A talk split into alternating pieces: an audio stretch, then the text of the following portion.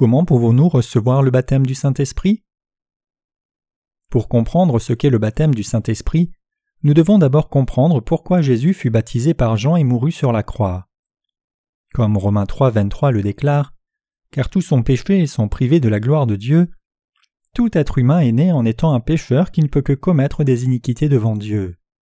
Et selon Romains 6, 23 qui nous dit que le salaire du péché c'est la mort, chaque être humain ne peut éviter d'être condamné à mort comme salaire pour le péché. Mais Dieu le Père, qui aime l'humanité, a préparé un chemin par lequel nous pouvons être lavés de nos péchés, étant jugés pour ceci et sauvés de ses péchés, tout cela à travers Jésus. Dieu le Père a envoyé son Fils unique Jésus et a déversé le jugement que nous aurions dû recevoir sur Jésus à notre place grâce à son baptême et à sa crucifixion. À notre place, Jésus prit sur lui nos péchés et fut puni à mort par Dieu le Père. Cependant Jésus, qui était parfait, pur et juste, a vaincu la mort et a triomphé sur elle. En d'autres mots, il est ressuscité des morts. Alors, comment cette œuvre d'expiation accomplie par Jésus est-elle reliée à l'humanité? Croire en ce qu'il a accompli signifie pour nous recevoir la rémission de tous nos péchés.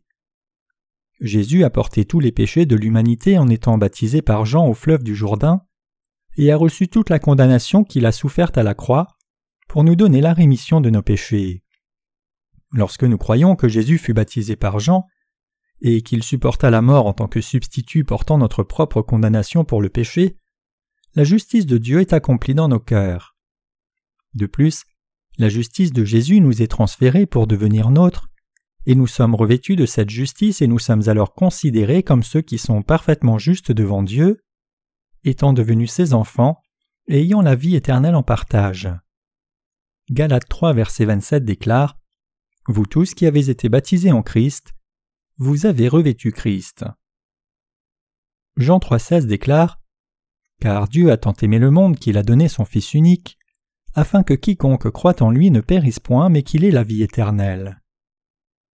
Comme l'indique ce verset, nous devenons justes dès le moment où nous croyons que tous nos péchés ont été transférés sur Jésus par son baptême reçu de Jean, et qu'il a reçu la condamnation de la croix.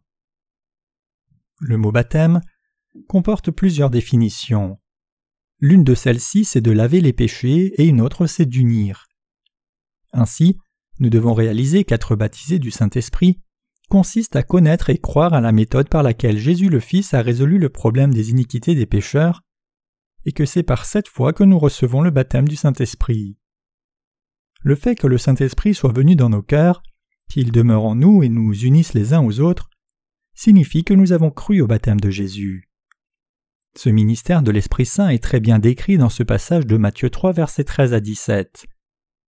Jésus a dit que la raison pour laquelle il a été baptisé par Jean était d'accomplir toute la justice de Dieu au moyen de ce baptême qu'il a reçu de Jean. Par conséquent, pour recevoir l'Esprit Saint, nous devons d'abord croire que Jésus a pris sur lui tous les péchés de l'humanité en étant baptisé par Jean. C'est ainsi que nous pouvons être unis à l'Esprit Saint, et la Bible nous dit aussi que nous recevrons l'Esprit Saint en croyant dans la grâce de la rémission du péché et au fait que Jésus fut crucifié et versa son sang parce qu'il avait accepté que tous les péchés de l'humanité soient transférés sur lui lors de son baptême. Le Saint-Esprit demeure dans les cœurs de ceux qui ont été nettoyés de leurs péchés grâce au baptême de Jésus et son sang versé à la croix. Cela est démontré dans la conversation que Jésus a eue avec Nicodème. À Nicodème qui venait pour le voir, Jésus déclara que seuls ceux qui sont nés de nouveau pourraient voir le royaume de Dieu. Être né de nouveau signifie qu'une âme qui est morte à cause du péché est régénérée comme entièrement nouvelle et a la vie éternelle du royaume de Dieu en partage.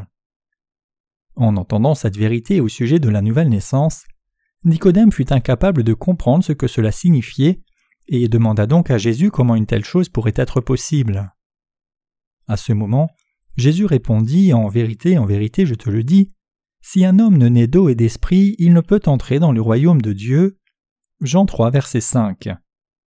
C'est uniquement en croyant au ministère de Jésus qui élimina tous nos péchés et même la racine de nos péchés que nous pouvons naître de nouveau, et une telle œuvre merveilleuse fut accomplie lorsqu'il fut baptisé et mourut à la croix. Lorsque nous y croyons, le Saint-Esprit réside en nous. Aucun effort, œuvre, accomplissement, habileté ou caractéristique du genre humain n'est impliqué en ceci.